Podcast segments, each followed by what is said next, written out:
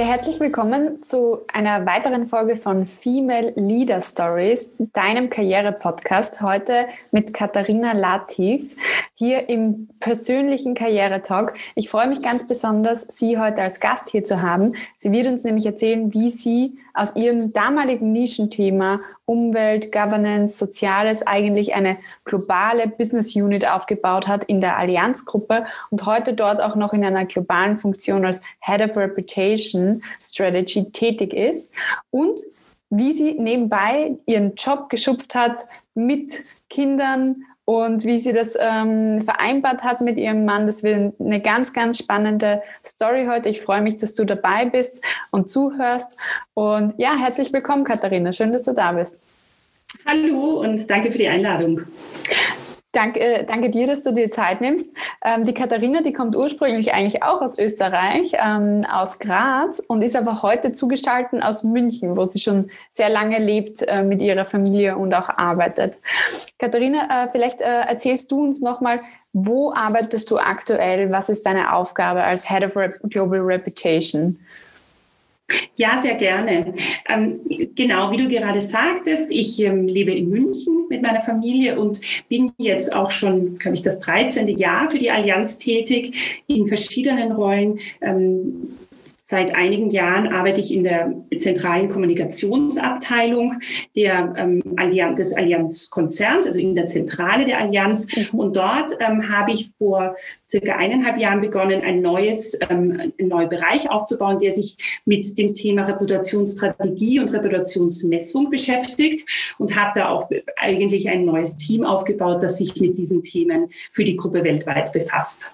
Mhm. Das ist eigentlich sogar schon das zweite Mal, wo du komplett etwas Neues kreierst, eigentlich in der Allianz. Das war ja auch äh, mit, deinem, mit deiner ersten Position, deiner ersten Funktion so, dass du auch etwas Neues kreiert hast. Ich möchte kurz bei deinem jetzigen Job bleiben. Was würdest du sagen, sind, ähm, wie, wie schaut dein Tag aus? Was machst du da? Ähm, wie kann man sich Reputationsmessung auch vorstellen? Also ich glaube, es gibt einen Tag vor und nach Corona. Momentan ist mein Tag so, dass ich natürlich im Homeoffice arbeite, virtuell wie, wie all unsere Kollegen.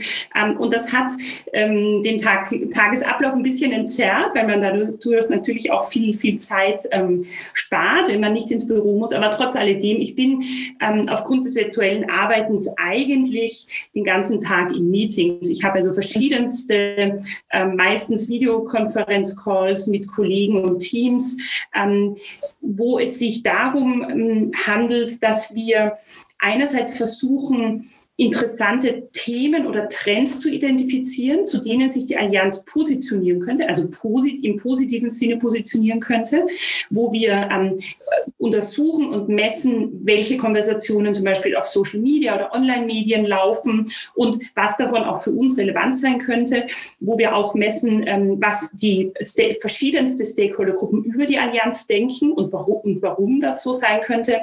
Und letztlich ähm, beschäftigen wir uns auch damit, ähm, zu verstehen, was unsere Mitarbeiter interessiert, äh, welche Themen und welche Herangehensarten. Ähm, insofern also ganz viele Insights und ganz viele ähm, Analysepunkte zu liefern, damit unsere größere Kommunikationsabteilung dann auch die richtigen Stories im richtigen Kanal zur richtigen Zeit bringt. Ja, also es ist relativ viel Analyse, das passiert in meinem Team. Ich selbst ähm, versuche dann diese ganzen Fäden zusammenzubringen und daraus ähm, Handlungsempfehlungen abzuleiten, mit denen wir dann ähm, in den einzelnen Allianzgesellschaften vor Ort oder eben auch global ähm, zum Beispiel neue Kampagnen ähm, initiieren, ähm, gewisse neue Formate aufsetzen oder uns auch überlegen, zu welchen Themen wir als Unternehmen Unternehmen zum Beispiel auch transparenter werden können. Mhm. Also das ist, klingt wahnsinnig spannend einerseits und sehr vielseitig. Also äh, schon alleine, wie viele verschiedene Informationsquellen es äh, gibt, wo man auch eigentlich ähm, ja, darauf eingehen muss, okay, was denkt der, was denkt der? Vielleicht ist es konträr, wie bringe ich das jetzt zusammen? Weil als Marke kann ich mich ja auch nicht bei zu vielen Themen gleichzeitig positionieren. Ähm, total spannend. Und das heißt, es ist eher als Stabstelle angelegt, oder? So habe ich das jetzt ähm, Genau, genau. Es ist wirklich die, die Stabsstelle der Kommunikation und Reputationsmessung, mhm. so heißt der Bereich. Und wir berichten direkt an den, an den globalen CEO der Allianz und ähm, haben dadurch auch, ähm, sind auch verantwortlich für ein Netzwerk lokaler Kommunikatoren in all den Ländern, in denen die Allianz tätig ist. Mhm. Was würdest du sagen, ist das Spannendste daran, in so einem globalen Setting auch zu arbeiten? Jetzt hast du gesagt, jetzt seid ihr ja sowieso alle im Homeoffice. Hast du sonst auch viel virtuelles Leadership eigentlich schon gehabt oder wie war das? Ähm, wir, wir waren, glaube ich, in unserem Bereich schon immer relativ flexibel. Ich hatte immer Kollegen, die, ähm, die mehrere Tage am Stück im Homeoffice gearbeitet mhm. hatten. Ähm, viele Leute, die auch tageweise nicht da waren. Also in gewisser Weise ähm, sich nicht täglich zu sehen und das halbe Team im Raum und das andere halbe Team vielleicht zugeschaltet zu haben, war für uns eigentlich normal. Ähm, ja. jetzt ist es natürlich schon nochmal anders. Ja. Also ja. jetzt sind wir alle virtuell. Ähm, wir sind äh, viel mehr über Video vernetzt. ich finde, dass Videotelefonie doch nochmal hilft, über Gestik und, Gestik und Mimik etwas mehr als nur die Stimme, ähm, etwas mehr wahrzunehmen. Ähm, aber in so einem internationalen Umfeld zu arbeiten, ist für mich wahnsinnig bereichernd. Also wir, ich habe ein sehr, ich habe ein, momentan ein, ein kleines Team von acht Leuten und das, die kommen aus sechs verschiedenen Ländern. Unsere, unsere Sprache ist Englisch, die, mhm. manche Kollegen können gar kein Deutsch. Ähm, und wir sind tagtäglich im Austausch mit vielen verschiedenen Ländern, externen Agenturen, internen Kollegen. Und ähm, insofern ist es ein, ein, ein, sehr dynamisches Umfeld, das auch, ähm, ja, in dem man durchaus schauen muss, dass man die richtigen Prioritäten setzt. Ja. Mhm. Mhm. Ja, als zweifache Mama kannst du das, äh, hast du das sowieso schon im Blut, glaube ich, die richtigen Prioritäten setzen im Alltag. Da kannst du das beruflich auch noch umsetzen und leben. Äh, weißt du, wenn, wenn ich deinen Lebenslauf höre, dann habe ich so das Gefühl, dass wenn man ein Thema wirklich gern mag und dran bleibt, dann kann man sich seinen Job selber kreieren. Also dieses Gefühl kommt bei mir einfach so ein bisschen an. Wie siehst du das?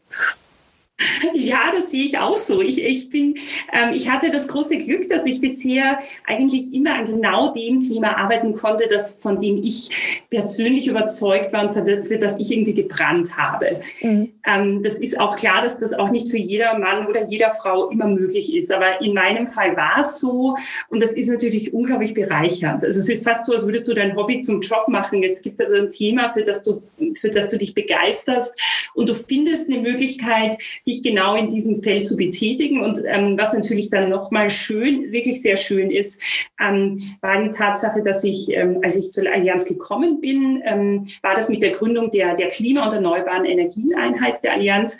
Und ähm, da war ich deren, deren erste Mitarbeiterin damals. Und das Thema war damals noch ein Nischenthema. Wir, wir haben immer davon gesprochen, dass wir eben im, äh, im Elfenbeinturm in der Zentrale irgendwie ähm, ähm, wilde Zukunftsfantasien und Zukunftsvisionen ähm, schmieden.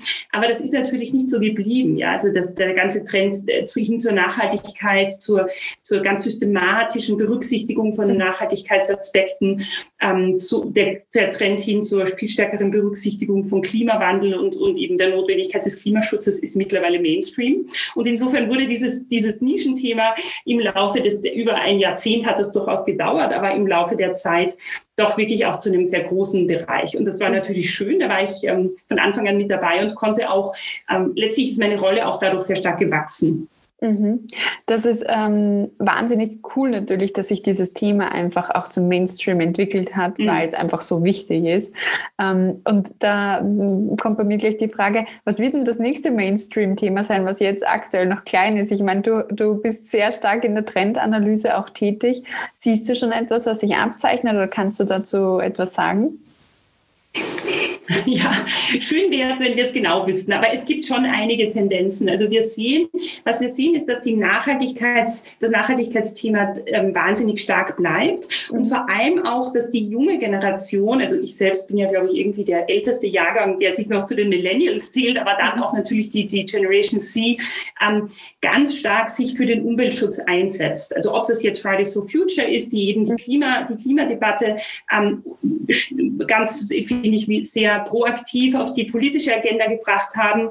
Ähm, ob das ähm, Ernährungstrends sind in Richtung veganes Leben, ähm, Tierwohl, Tierschutz, bis hin auch zur Frage, ähm, des nachhaltigen Konsums. Also das ist ein Riesenthema, also be begonnen beim Plastiksackerl bis hin zur Frage, ja, was für Mobilität ist denn eine, die ich will? Will ich überhaupt ein Auto? Mache ich heutzutage noch einen Führerschein? Lauter solche Themen, wo lebe ich? Wie, wie weit, ähm, inwieweit kann ich Nachhaltigkeit in mein tägliches Leben integrieren? Das sehen wir als großen Trend und er geht auch nicht so schnell weg. Und ich glaube, dass diesen Trend ja auch interessanterweise so ähm, wirklich auch alle Segmente be berührt. Also nicht nur ähm, fahre ich mit dem Rad oder kaufe ich mein Auto, sondern wie lege ich zum Beispiel mein Geld an? Ja, also Finanz, das ganze Thema Finanzanlage, Vorsorge, da hat, da spielt die Nachhaltigkeitsgedanke, glaube ich, in der Generation unserer Eltern noch nicht wirklich eine Rolle. Aber das ändert sich stark. Das stimmt. Und das ist ganz schön. Es gibt sogar Umfragen dazu, dass 90 Prozent der Frauen nachhaltig investieren wollen. Wie viele mhm. es dann wirklich tun, ist, steht auf einem anderen Blatt, aber ähm, gerade Frauen sind da eher sehr geneigt dazu, auch nachhaltig investieren zu wollen oder in soziale ähm, Projekte. Ich habe das selber genau. auch so. Ich habe auch einen Fonds mit, mit nachhaltigen ähm, Aktien drinnen. Ja. Weil es mir auch selber wichtig ist. Und, und äh, immer, wenn, wenn ich etwas Neues ähm, aussuche, einen neuen Fonds oder ähnliches, dann sage ich immer, okay, bitte kein Erdöl oder keine Ahnung was drinnen, weil mir das halt einfach so wichtig ist, da auch zu schauen, ja, was, was tut unsere Welt gut. Es klingt eigentlich schon fast so, als würde die Welt immer besser werden. Gibt es auch einen Trend, der uns Sorgen machen sollte? ähm, ja, ich meine, ich glaube, es gibt viele politische Trends, die uns schon Sorgen machen. Ja, ja also wir sehen natürlich, dass ähm, die Tendenz hin zu mehr Umweltschutz und Nachhaltigkeit ist auch eher ein Phänomen der OECD-Länder, weniger der Entwickl mhm. Entwicklungsländer. Das, das muss man ganz klar sagen. Wir sprechen also hier wirklich von den, von den entwickelten ähm, Wirtschaften, in denen die Bevölkerung sich vor allem um diese Themen kümmert. Ähm, und es gibt auch in den Entwicklungsländern viele, wir, nennen die Grassroots Organizations, durchaus auch viele Umweltansätze, die sind aber eher klein, kleinteiliger. Ähm, Trends, die schwierig sind, die ganz, ganz schwierig sind, ist natürlich dieser starke Nationalismus, den wir sehen überall, die, die Abspaltung von großen Bündnissen, ähm, sei das jetzt die Europäische Union oder auch die NATO oder eben andere Bündnisse, die für den freien Handel einstehen wo, ähm, wo wir in den letzten Jahren natürlich gesehen haben, dass ganz, ganz viele neue Mauern und Barrieren gebaut worden sind. Und das ist grundsätzlich jetzt für die Weltwirtschaft insgesamt keine gute Nachricht auch für uns als Arbeitnehmer keine besonders gute Nachricht. Ähm, also dieser Nationalismus, der sich, der sich stark ausgebreitet hat, ist, ähm, ist ein Phänomen, das schwierig ist. Und damit einher geht natürlich auch eine interessante Studie kürzlich gelesen habe, dass die Anzahl der wahren Demokratien in der Welt eigentlich ähm, ähm, sozusagen abnimmt. Ja. Bedeutet, dass sehr viele Staaten durchaus deutlich totalitärere, autoritärere Regime mhm. haben als noch in der Vergangenheit. Und ähm, diese Regime, egal, jetzt müssen wir gar nicht so weit außerhalb von Europa schauen, ähm, nutzen natürlich auch die sozialen Medien und die, und die Möglichkeiten der heutigen Digitalisierung und Überwachung, um, ähm, um ihre, ja, also um ihre Sicht einfach ähm, voranzubringen. Ja, also insofern sind wir auf der in der Digi durch die Digitalisierung unseres Lebenswandels schon auch sehr anfällig dafür, ähm, ob das jetzt Fake News ist oder ob das einfach das Kapern von irgendwelchen Netzwerken zu politischen Zwecken ist oder sonstige ähm, Kampagnen, die, die eben stark politisch motiviert sind, ähm, dem sind wir mehr ausgesetzt als früher noch. Mhm. Ja, es ist äh, wahnsinnig schockierend. Ich habe, glaube ich, eine ähnliche Studie gelesen wie du über die demokratische Entwicklung. Ich glaube, Österreich mhm. ist auf Platz 16 ähm, Gott sei Dank, noch eine richtige Demokratie. Und ich glaube, so ab Platz 30 oder so gilt, gilt man eigentlich gar nicht mehr als wahre Demokratie. Ja. Und jetzt muss sich vorstellen, wir haben über 200 Länder auf der ganzen Welt, wie viele dann nicht als Demokratie gelten. Okay, aber genug ähm, zu, zur Politik. Es war wahnsinnig spannend, diesen Insight einfach von dir zu haben. Und ich könnte mich stundenlang noch äh, mit dir unterhalten. Aber ich möchte natürlich auch den Zuschauern deinen super tollen, inspirierenden Lebenslauf eigentlich auch näher bringen. Wie hat denn alles bei dir angefangen? Äh, was hast du studiert, Katharina? Ja, ich habe ähm, internationale Wirtschaft studiert. Äh, ganz genau nannte sich das ähm, Exportmanagement an der, an der Fachhochschule in Krems. Mhm. Da habe ich begonnen und ähm, das war ein sehr internationales Studium auf Englisch, ähm, konnte dort auch viel im Ausland sein, was ich ganz toll fand und habe mich aber während dieses Studiums, das war damals noch ein Magister, ähm, eigentlich schon begonnen für das Thema Umweltschutz zu interessieren. Habe dann auch meine, meine ähm, meine Magisterarbeit dazu geschrieben. Ähm, über ein chinesisches Staudammprojekt. Ähm, also da war ich schon, da war ich schon irgendwie ganz, ganz ähm, so weit möglich in diesen Nachhaltigkeitsthemen involviert und habe für mich danach festgestellt, eigentlich ist es, ist es das, was ich gern machen will und habe nach diesem, ähm, nach der FH in Krems, ähm, hatte ich das große Glück, dass ich mit einem Stipendium der des, des österreichischen Bildungsministeriums ähm, noch so ein Postgraduate Degree machen konnte und habe mich dann entschieden, ans Imperial College nach London zu gehen und habe dort ähm, einen Master of Science in Umwelttechnologie draufgesetzt. Mhm. mhm. Und das war eine, war eine ganz spannende Kombination an natürlich so den wirtschaftlichen Basics, die immer helfen, äh, die, die Zusammenhänge zu verstehen,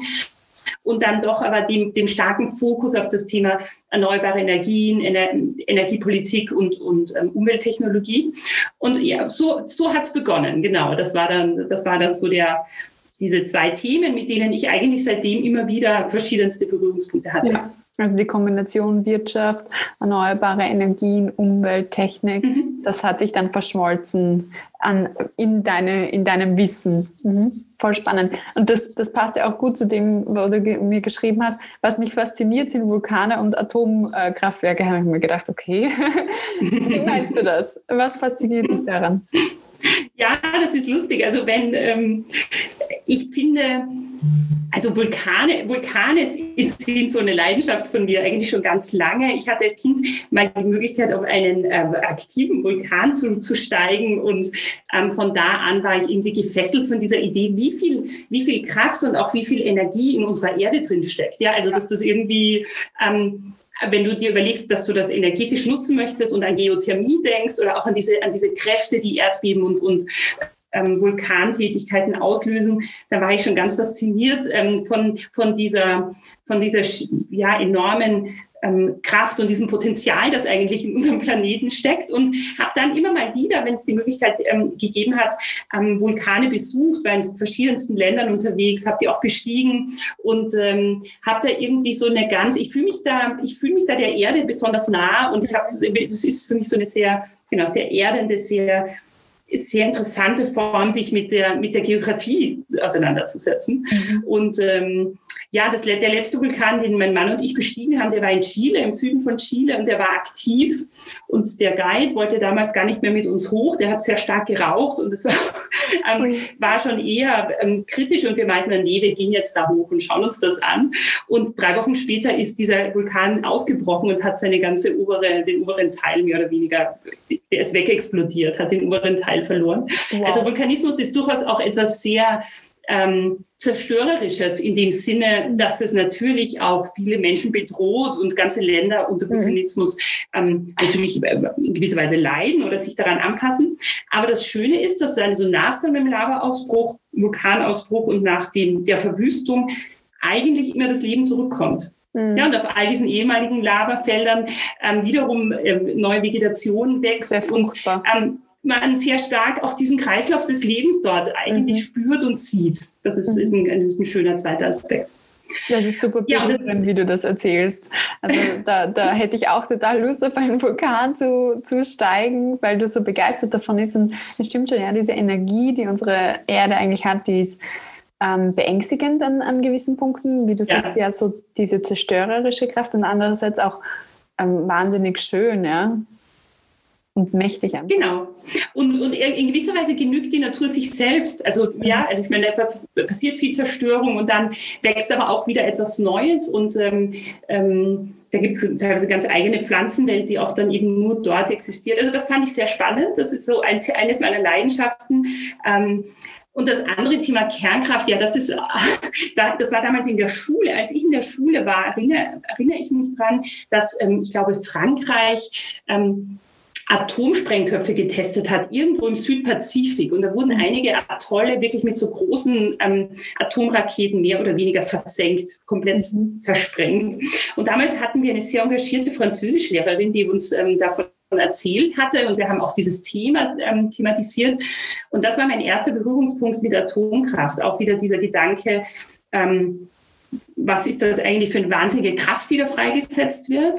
Ähm, und dann also aus dieser Energierichtung denken, aus der Energiewirtschaft, in, aus ja. der ich ja, ähm, die, die ich dann ja auch studiert habe, ähm, diese Faszination dafür, dass du eigentlich mit relativ wenig Input, also du brauchst eben ein, einige Zusatzstoffe, aber du hast eben dann diese diese ähm, Kernreaktionen unglaublich viel Energie produzieren kannst. Das mhm. ist sogar relativ klimafreundliche Energie. Und der mhm. große Haken an der Atomkraft mhm. ist ja der, dass du dann aber mit, dieser, mit diesen ähm, stark strahlenden Substanzen äh, hunderttausende Jahre lang umgehen musst. Ja, und wir ja. dafür ja weltweit noch keine Lösung haben und es auch keine Endlagerung in dem Sinne gibt. Und ähm, der ganze Atommüll, der also seit Jahrzehnten weltweit produziert wird, ähm, noch in hunderttausend Jahren stark strahlend irgendwo rumliegen wird.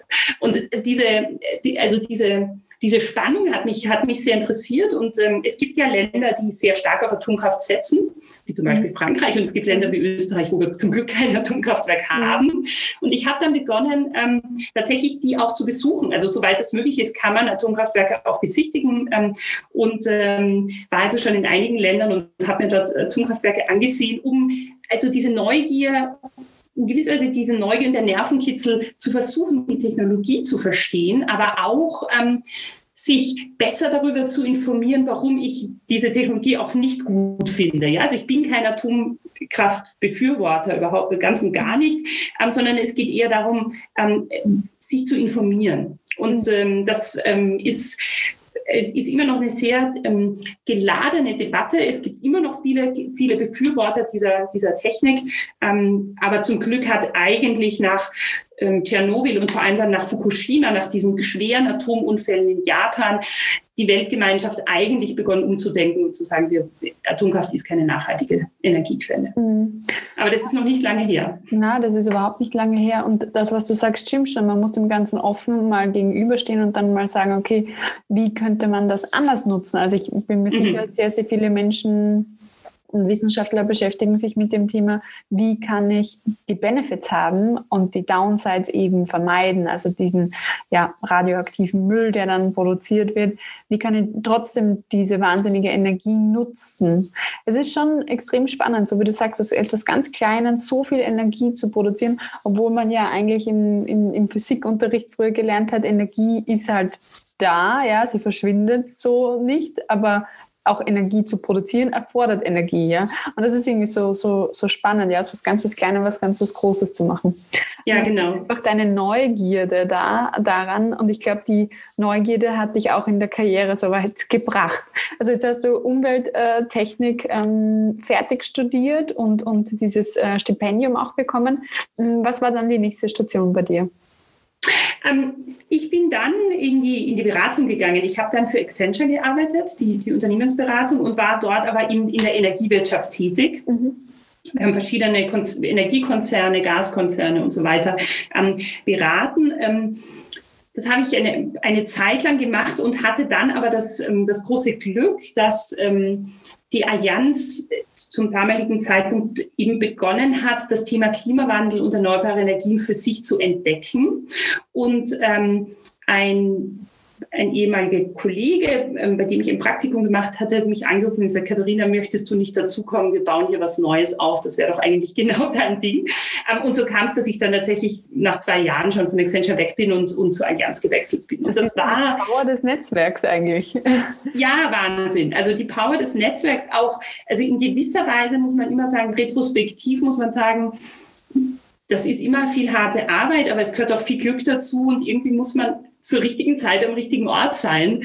Ähm, mhm. Also manches von dem, ähm, von diesen äh, meiner bisherigen, meiner bisherigen Laufbahn war auch so gar nicht geplant, sondern das ist eben passiert. Mhm. Ja, ich glaube, du hast einfach einen starken Fokus auf das Thema gehabt, wurdest auch bekannt natürlich für das Thema. Also man hat gewusst, du bist gut darin, beschäftigst dich viel mit dem, mit mhm. dem Thema äh, Energiemanagement, Umweltthemen. Und dann, wenn das bekannt ist und man ein gutes Netzwerk dazu hat, dann kriegt man auch die Angebote dementsprechend. Ja. Das, so funktioniert es auch sehr oft. Ja. Also auch der Rat, ja. alle Zuhörerinnen, bekannt zu sein für ein Thema und dabei ein gutes Netzwerk zu pflegen, äh, bringt einem gute Möglichkeiten. Natürlich ist es äh, auch ein unter Anführungszeichen nicht steuerbar, wann diese Möglichkeit kommt, aber sie wird kommen. Also das erlebe ich auch in meinem Netzwerk, ähm, dass immer wieder ähm, Möglichkeiten einfach an mich herangetragen werden, weil man weiß, was ich mache. Und das ist so powerful einfach. Ja. Genau. Und ich glaube, ähm, es ist wirklich so, dass das, wenn man vor allem nicht nur Expertin ist zu einem Thema, sondern wenn man wirklich auch Leidenschaft dafür hat und diese Leidenschaft auch vermitteln kann, mhm. dann ähm, dann einerseits macht natürlich die, Rolle dann viel mehr Spaß oder der entsprechende Job, aber das merkt, das ist einfach auch zu merken. Also wenn jemand mit, wirklich mit Leidenschaft hinter dem steht, was, was er oder sie tut, ähm, finde ich immer, ich fühle das immer sofort, ob jemand mhm. authentisch dafür steht, für das Thema und dafür brennt und irgendwie sich wirklich interessiert. Ähm, also ich finde schon, ähm, dass man insofern auch wirklich seinen, seinen ähm, seinen Träumen nachgehen sollte. Und wenn man das konsequent tut, dann findet sich ein Weg, das auch irgendwie zu realisieren. Ja, die, die, der Weg ist vielleicht am Anfang nicht immer ganz so klar und vorgezeichnet, ähm, aber aus meiner Sicht ähm, gibt es den. Ja, definitiv. Der, der kommt dann auch. Ja. Den gibt es vielleicht vorher noch nicht, den kann man noch nicht sehen, aber der entsteht natürlich durchs Gehen. Ja. Franz Kafka hat ja gesagt, Wege entstehen dadurch, dass man sie geht. Genau so ist es, genau so ist es. Und das war auch so ein bisschen im, im Bereich Nachhaltigkeit so. Ähm, ich ähm, war dann in dem in dieser Klimaeinheit der Allianz tätig und ähm, war für eine große Versicherung, äh, für einen Versicherungs- und, und ähm, Finanzkonzern liegt der Klimawandel als Thema ja relativ nahe, weil wir ja natürlich auch diese ganzen Naturkatastrophen und die und letztlich auch die Auswirkungen von vieler dieser Naturkatastrophen versichern und mhm. uns immer schon also ganz originär mit so Dingen wie ähm, Überflutungen, ähm, Stürmen und sonstigen auseinandergesetzt haben. Ja, also für, die, für eine Versicherung war also Anfang der 2000er Jahre, sich mit dem Klimawandel zu beschäftigen, ähm, nicht so weit weg. Das war schon ein irrelevantes Thema. Und dann ähm, ist man aber eigentlich draufgekommen, dass es natürlich nicht nur das Thema Klimawandel ist, sondern das, der ganze Bereich Nachhaltigkeit, also auch alle sozialen Themen, mhm. Menschenrechte, ähm, Umwelt, also Umweltzerstörung in jeglichem, Sinn, in jeglichem Sinne, ähm, die Frage ähm, der Wasserverschmutzung bis hin zu ähm, Arbeitsbedingungen in irgendwelchen, in welchen Industrien auch immer, eigentlich auch für unser Geschäft sehr relevant sind. Und dann und daraufhin ähm, hat der Vorstand dann einen, einen ein Vorstandskomitee gegründet, das sich mit dem Thema Nachhaltigkeit befasst. Wir nennen das ähm, Environmental, Social and Corporate Governance, also ESG ähm, Committee. Das gibt es heute noch, dieses mhm. Komitee.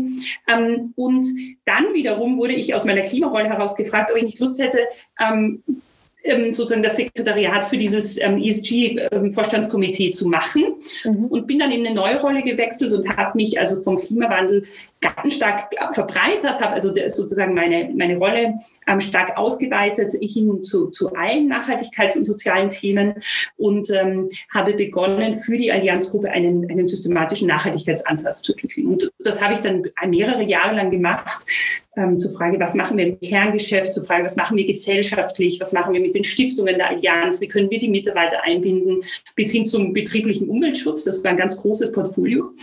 Und ähm, das, ähm, das war, ist auch sehr erfolgreich gelaufen. Das, da hatte ich das große Glück, dass wir dann einige ähm, sehr erfahrene Führungskräfte in der Allianz hatten und auch Vorstände, die glaube ich, einfach weit genug über den Tellerrand hinaus gesehen haben und gemerkt haben, wir, wir kommen gar nicht drum rum. Umso früher wir uns damit systematisch beschäftigen, umso besser ist es. Ähm, und wir haben also wirklich auch schon vor vielen Jahren sehr viele Ressourcen, sehr viel Aufwand in, in das Thema Nachhaltigkeit reingesteckt. Und das war, das war natürlich schön. Das war dann die, die zweite Möglichkeit, wieder etwas ähm, neu zu gestalten. Ich habe dann auch ein, eine, eine große Abteilung ähm, zusammengestellt, die sich auch mit vielfältigen dieser Aspekte beschäftigt hat. Und ähm, genau, das habe ich dann bis Mitte letzten Jahres gemacht und war also Leiterin Nachhaltigkeit in, in verschiedenen äh, Dimensionen ähm, für die Gruppe weltweit. Mhm. Also es ist so spannend, wie du das erzählst, weil das passt einfach genau zu dem, was du sagst. Die Leidenschaft war da und dann öffnen sich die Möglichkeiten. Und ähm, auch sehr wichtig fand ich, dass du gesagt hast, okay, das war schon Vorstandsentscheidung, die gesagt haben, wir müssen uns mit dem Thema beschäftigen, je früher, desto besser. Und da fragt, äh, das passt gut zu der, zu der Frage, die wir am Anfang gestellt haben, was ist das nächste Thema, ja, mit dem man sich eigentlich heutzutage beschäftigen muss, damit man ähm, dran auch als Unternehmen. Ähm, und das ist super spannend. Ja. Man kann natürlich auch aufs falsche Pferd setzen. Das äh, ist auch immer das, was ich mir denke. Ähm, manche rennen vielleicht dann in die falsche Richtung, aber die Allianz ist natürlich ein groß genuges Unternehmen, was sowas natürlich auch aufbauen kann. Und das sicherlich auch eine der Vorreiterrollen Rollen in eurer Branche auch gehabt hat zu dem Zeitpunkt. Und ähm, wie kam es dann, dass du äh, weiter hast ins Reputation Management? Es ist schon ein anderer Bereich. Wie kam es dann dazu? Ja, das stimmt. Das ist ein ganz neues Thema. Ja, es war interessant. Ich hatte bis dahin dann ähm, knapp irgendwie zwölf Jahre lang in verschiedenen Klima- und Umweltrollen und Nachhaltigkeitsrollen in der Allianz gearbeitet. Und ich ich bin Expertin auf diesem, auf diesem Gebiet. Wir, wir sind ähm, mehrere Jahre in Folge jetzt auch äh, zur nachhaltigsten ähm, Versicherung der Welt gekürt worden und wir haben eigentlich wirklich sehr viel erreicht. Mhm. Ich persönlich habe aber nicht mehr viel gelernt. Mhm. Und ich bin, wie du, wie du auch schon gesagt hast, glaube ich, ein sehr neugieriger Mensch und möchte auch gerne Dinge verstehen und möchte auch einfach nicht ähm, jetzt zum jetzigen Zeitpunkt war meine Idee, ich kann jetzt nicht einfach bis zu meinem Lebensende Nachhaltigkeit machen. Ich brauche einfach neuen Input und bin dann, ähm, habe dann mit meiner, mit meiner Chefin, das ist die globale Kommunikationsleiterin, ähm, gesprochen, habe gesagt, weißt du was, ich brauche eine neue Herausforderung. Meine Lernkurve ist einfach viel zu stark abgeflacht. Ich kenne mhm. das alles, ich mache das aus dem FF, es ist aber keine Challenge mehr. Ich habe nicht mehr das Gefühl, dass ich wirklich herausgefordert werde, sondern es ist eben ein, ein gut laufendes Uhrwerk, das ich am liebsten jetzt abgeben würde, um irgendwie wieder was, was Neues, Spannendes zu machen. Und ähm, da habe ich auch natürlich das große Glück gehabt, dass ich immer wieder an solchen Scheidepunkten an an Manager und Vorgesetzte geraten bin, die, die sowas dann unterstützt haben. Mhm. Und sie meinte, ja, Katharina, bevor du dich jetzt hier langweilst, ähm, gibt es doch eigentlich ein sehr, sehr spannendes Thema. Möchtest du nicht in der alten Manier Dinge neu aufzubauen, ähm, dir mal überlegen, ob du nicht die Reputationsstrategie für uns erstmal definieren kannst. Wir haben ein Jahr lang ein Projekt gemacht, das parallel zu meiner Rolle gelaufen ist, wo wir mal vers versucht haben zu verstehen, wie messen wir Reputation eigentlich? Mhm. Was ist Reputation im Unterschied zur Marke der Allianz? Was, was gibt es da für Ansätze? Ähm, was machen wir mit den Erkenntnissen, die wir aus Reputationsmessung ja. ähm, bekommen? Und dieses Projekt ist doch sehr erfolgreich gelaufen und ähm, mit äh, im Sommer letzten Jahres haben wir entschieden, ähm, auf Basis dieser Erkenntnisse aus, dieser, aus diesem Projekt ähm, tatsächlich eine neue Abteilung zu gründen. Und mhm. das habe ich dann gemacht, genau.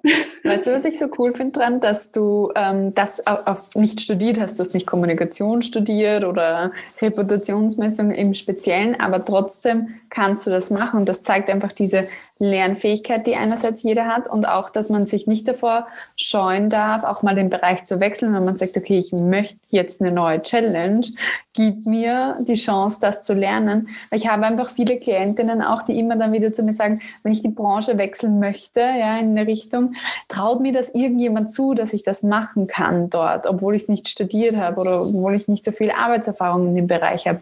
Man kann sehr, sehr viel lernen, glaube ich, sehr schnell lernen, wenn man eine Leidenschaft dafür hat.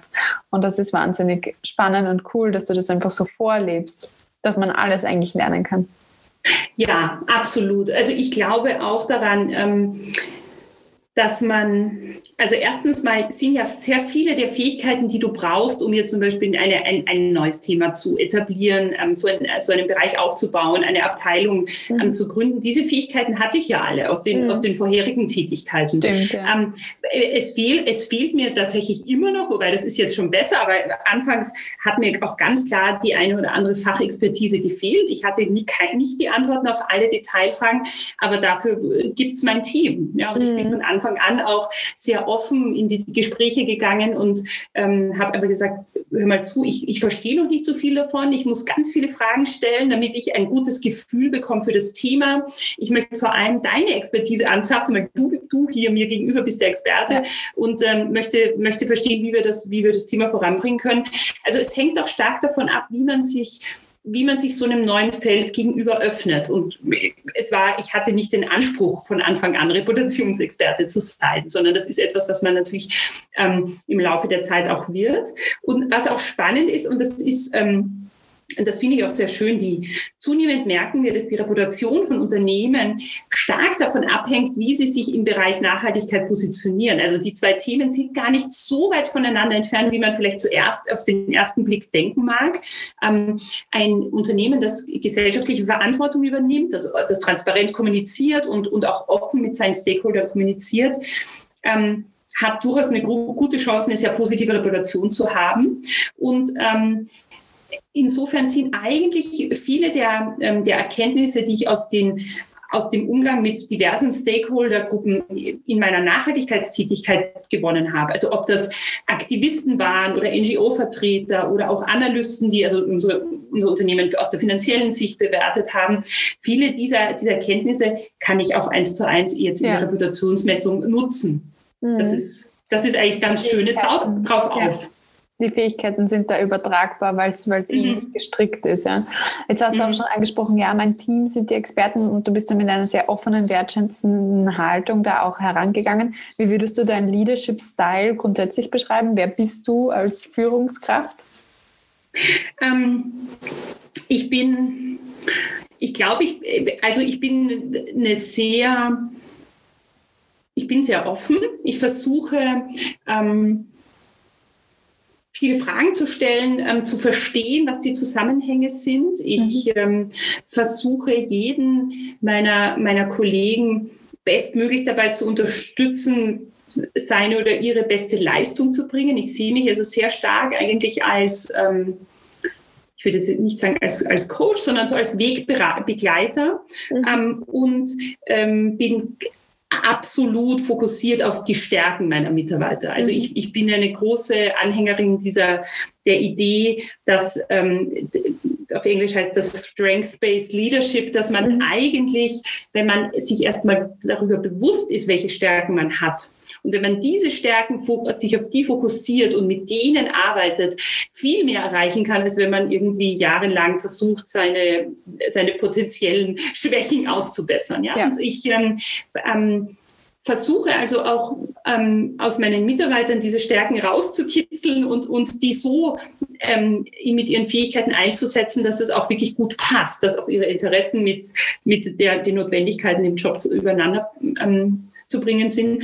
Und insofern glaube ich, ähm, bin, bin ein sehr transparenter Mensch, offen und, und relativ zu, leicht zugänglich. Also in, wir, sind, wir sind nicht, ähm, obwohl wir eine Versicherung mit bald 130 Jahren Geschichte und Tradition sind und natürlich grundsätzlich auch in eher, sagen wir eher eine konservative Branche, ähm, ist unser Umgang miteinander und auch unsere Arbeitsatmosphäre wirklich eine sehr, sehr sehr entspannte und, und ähm, durchaus auch freundschaftliche. Das, das macht schon, das ist mir sehr wichtig. Also die, gerade auch die Atmosphäre im Team ist eine, die, die sehr wichtig ist und die auch jetzt gerade in dem virtuellen Arbeiten ähm, nicht außer Acht gelassen werden sollte. Mhm.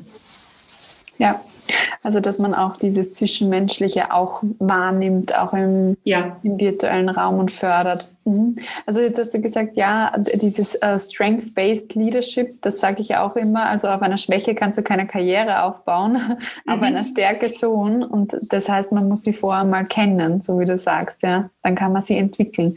Und als Leaderin kannst du dann natürlich gut unterstützen, weil du sehr viel siehst, natürlich von deinen Mitarbeitern in der, in der Eigen- und Außenwahrnehmung. Ist vielleicht auch ein, ein, gutes Stichwort. Du hast mir auch eine, eine kleine Geschichte geschrieben über Eigen- und Fremdwahrnehmung, wo du sagst, okay, pff, das hatte hier eigentlich überhaupt nicht zusammengepasst. Wie war das, als du dich mal intern bei einer anderen Stelle beworben hast? Ich, ich glaube, ich habe eine, eine relativ gute Eigenwahrnehmung. Aber man hat ja auch immer seine, in gewisser Weise so die, die blinden Flecken an, an gewissen Themen. Ähm, die man auch selbst vielleicht nicht so sieht. Und ähm, ich denke eigentlich, ähm, dass wenn, wenn, wenn du deine Stärken gut kennst und wenn du zum Beispiel dann, so wie ich, auch ähm, durchaus außerhalb deines originären Fachexpertenbereichs tätig werden willst, ähm, natürlich andere Leute auch einfach überzeugen musst, dass du das kannst. Und ähm, je nachdem, auf wen man dann trifft, kann das aber durchaus auch sein, dass diese, dass das Gegenüber vielleicht eher irgendwie versucht, gewisse Formalia abzuprüfen oder auch zu verstehen, okay, wie viele Jahre Erfahrung hast du genau in diesem mhm. Thema, das du jetzt hier machen willst? Dann sage ich, ich habe gar keine Erfahrung in dem Thema, aber ich habe zehn andere Dinge, die ich sehr gut kann und die passen da alle drauf. Und da muss man irgendwie auch, ähm, das bedarf ein bisschen Flexibilität auch, auch von, der, von der anderen Seite. Also insofern ähm, äh, gab es auch Situationen, wo ich mich mal für eine Rolle interessiert hatte und ähm, und dann dafür einfach nicht in Frage kam aus, aus deren Perspektive. Und ich glaube, man darf sich von solchen, ähm, von so anderen Wahrnehmungen nicht ähm, man darf die nicht zu ernst nehmen und man darf sich da auch nicht von seinem Weg abbringen lassen. Also mhm. selbst wenn jetzt mal eine Person sagt, also ich, ich glaube nicht, dass das für dich dein nächster Karriereschritt ist, dann ist das einfach nur eine Meinung. Mhm. Das macht dann immer Sinn, noch einige andere Meinungen einzuholen und vor allem auch auf sein eigenes ähm, Bauchgefühl zu hören. Ähm, und wenn man überzeugt ist davon, dass man das gerne machen möchte, dann findet man dann den Weg. Also so mein, mein Gefühl war, ich lasse mich jetzt nicht entmutigen von, von, von irgendeiner Absage, die man da mal bekommt. Das ist, äh, passt genau zu dem, äh, wo, wo ich vorher gesagt habe, ja, diese Branchenwechsel und viele, viele Menschen haben dann Sorge, dass man ihnen das nicht zutraut. Das ist vielleicht die Meinung von wenigen, aber wenn du es dir selber zutraust, dann, dann braucht man sich nicht entmutigen lassen. Und äh, das ja. lohnt sich dann im Endeffekt auch natürlich, wenn man sich nicht entmutigen lässt. Ähm, du hast auch ja schon, da du 13 Jahre schon bei der Allianz bist, sehr viele spannende Momente auch dort erlebt. Was waren so ein Highlight für dich? Also es gab viele, viele sehr interessante Begegnungen ähm, durchaus. eine, die, die durchaus heraussticht, die, die Allianz ist ja Mitglied in verschiedenen ähm, Netzwerken, unter anderem auch bei den, bei den Vereinten Nationen. Da gibt es gibt's ein, ein, ein, Netzwerk für Unternehmen. Ähm, und ich hatte tatsächlich ähm, mehrmals die Gelegenheit, bei den Vereinten Nationen an Konferenzen teilzunehmen, dort die Allianz zu vertreten. Aber das eine Mal habe ich tatsächlich vor dem großen Wirtschaftsausschuss bei den ähm, im UN Headquarter in New York ähm, präsentiert und durfte dort eben reden ähm, vor, vor dem versammelten ähm, Plenarsaal. Und ähm, habe dort darüber gesprochen, wie wichtig ähm, Female Empowerment, also sozusagen die Förderung von vor allem Mädchen und jungen Frauen ist, ähm, nicht nur für Unternehmen, sondern vor allem auch für die lokale Wirtschaft und also natürlich, natürlich ähm, die Frauen selbst, aber auch für deren Umfeld, deren Familien und, und mhm. für die lokale Wirtschaft. Und das war natürlich eine ganz, das war ein ganz toller Moment, ja, wenn man, wenn man dann ähm, auf so einer Bühne zu einem sehr wichtigen Thema ähm, etwas sagen darf und, und auch gehört wird. Das, da war ich sehr mhm. stolz drauf. Mhm. Wie waren da die Reaktionen dann darauf? Ähm, Gab es da nachher noch eine Diskussion auch darüber?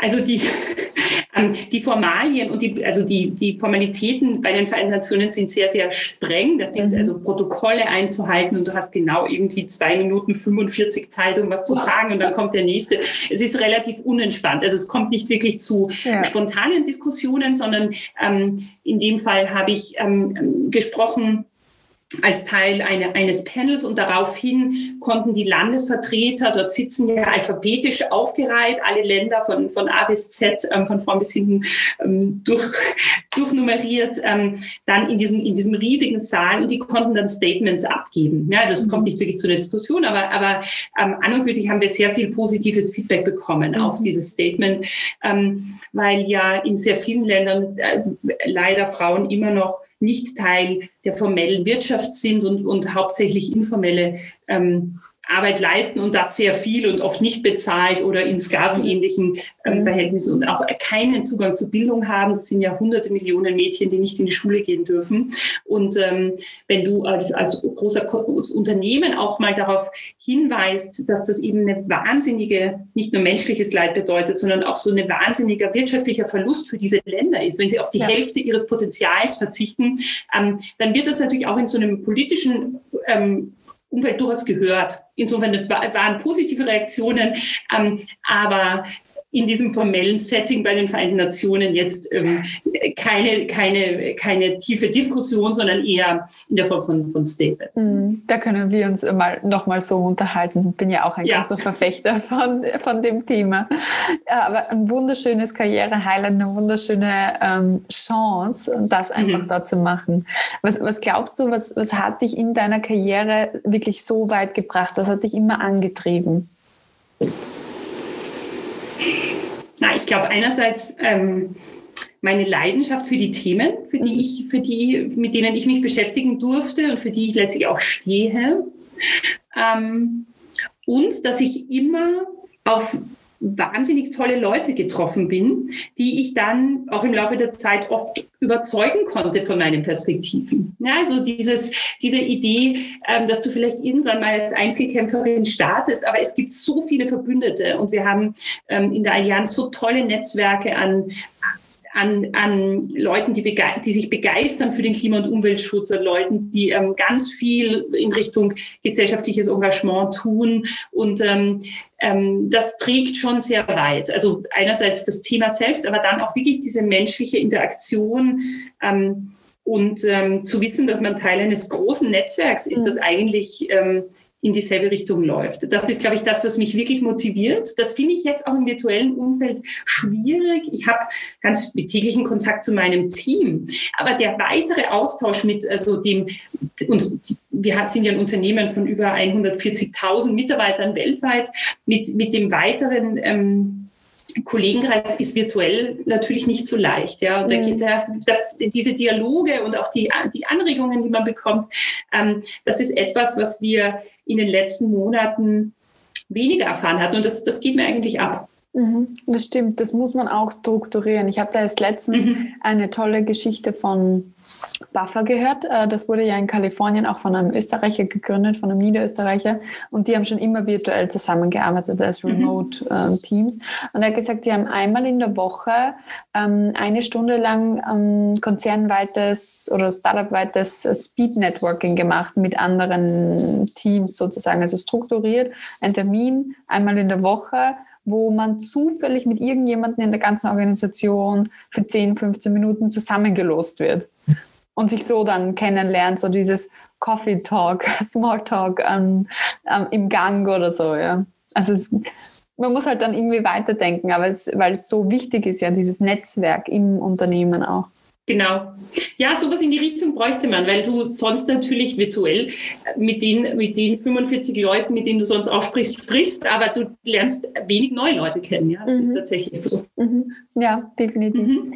Ähm, jetzt gibt es natürlich auch ein, äh, noch das Thema Familie, was ich unbedingt reinbringen möchte. Wann hast du deine Kinder bekommen und wie bist du damit auch jobmäßig umgegangen? Ja, ich habe zwei Kinder, die sind ähm, mittlerweile neun und fünf Jahre alt. Eine Tochter, die ist neun und mein Sohn ist ähm, erst vor, vor ein paar Wochen fünf geworden. Und ähm, also für mich war eigentlich von Anfang an klar, dass ich ähm, das, wir wollten sehr gerne Kinder haben, wir wollten aber auch beide weiterarbeiten und es war eigentlich von Anfang an klar, dass wir auch beide weiter berufstätig bleiben. Und ähm, das hat zum Glück sehr gut funktioniert, wenn es natürlich aber auch einfach, muss man ehrlich sagen, unglaublich anstrengend ist. Ja, also das ist einfach so, ja. wenn, wenn, wenn, du, ähm, wenn du relativ viel arbeitest und natürlich auch einen Anspruch hast, mit den, mit den Kindern Zeit zu verbringen und, und irgendwie ein, ein schönes Familienleben zu haben, dann ist dein Tag länger als ein, der Tag eines Singles. Mhm. nach ja. der Arbeit irgendwie nach Hause gehen. Ähm, insofern ähm, hatte ich eigentlich zwei Dinge. Das das eine war, dass wir immer ein sehr, sehr gutes Netzwerk hatten an Hilfe. Also das ist einerseits mein Mann und ich, die das gemeinsam jeden Tag stemmen, ähm, aber auch ähm, in der Familie waren, sind, haben die Omas sehr viel geholfen, als die Kinder noch kleiner waren. Ähm, und wir hatten ganz tolle äh, Kinderkrippen, Kindergärten, die einfach wirklich hochqualitativ sich mit den Kindern beschäftigt haben. Also das war mir ganz wichtig. Ich wollte, ähm, dass, ähm, dass, dass, ich, dass die Kinder wirklich sehr gut aufgehoben sind in der Zeit, wo sie einfach nicht bei mir sein konnten oder bei meinem mhm. Mann.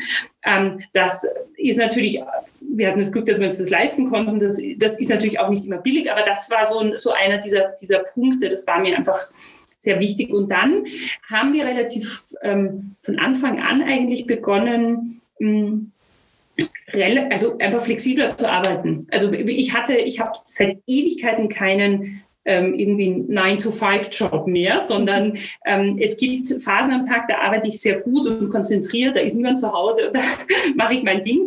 Und dann gibt es eben auch einfach Zeiten, wo, die, wo ich Zeit mit den Kindern verbringen möchte. Und das heißt seit Jahren eigentlich, dass mein Mann und ich ähm, nachmittags ähm, und abends nicht arbeiten. Wir sind dann beide mit den Kindern unterwegs. Das wird ja auch, anfangs ist man zu Hause. Mittlerweile haben wir ja viele Zusatzaktivitäten und dann irgendwie Schwimmkurs hier und Tennis da und, ja. und was auch immer sonst noch los ist.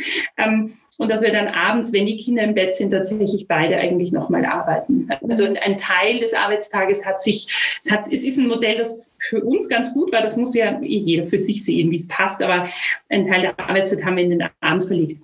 Insofern konnten wir auch wirklich immer ja, eigentlich immer genügend Familienzeit auch haben. Mhm. Und ähm, das Glück, das ich hatte, und das hatte ich gar nicht unbedingt erwartet, war, dass ich beide Male, als ich ähm, von meiner Elternzeit zurückgekommen bin, eigentlich einen neuen Job angeboten bekommen hatte und, ähm, und dann anfangs auch gar nicht Vollzeit gearbeitet hatte, sondern irgendwie zwischen so um 30 Wochenstunden rum. Ähm, und von Anfang an ganz klar war, ich habe jetzt hier ein Baby zu Hause, ich komme gerade wieder zurück aus der Elternzeit, ich tue mein Bestes, aber mehr als irgendwie 30 Stunden sind nicht drin. Und ich dennoch, oder vielleicht auch gerade deswegen, die Chance bekommen habe, trotzdem diese, diesen, diesen Karriereschritt zu gehen. Mhm. Und das war natürlich ein, großes, ja, ein großer Vertrauensvorsprung, der mir, der mir da gegeben wurde. Ähm, und wie lange? Ja, das hat in Summe ganz gut funktioniert. Und so bin ich auch dann ähm, eigentlich immer sozusagen in den Rollen verblieben, beziehungsweise habe dann eben auch danach was Neues gemacht. Wie lange warst du in Karenz bei deinen Kindern? Ähm, sehr, äh, sehr kurz. Ähm, bei, meiner Tochter, also bei meiner Tochter war ich ein halbes Jahr in Karenz. Mhm. Und die ist dann, ähm, als sie, glaube ich, sieben Monate alt war, bin ich habe ich dann wieder begonnen zu arbeiten. Und bei meinem Sohn waren es überhaupt nur vier Monate. Ähm, da hatten wir dann aber eine Kinderfrau zu Hause, die, die ihn daheim betreut hat. Und da habe ich da schon begonnen, ein paar Stunden pro Tag zu arbeiten. Mhm.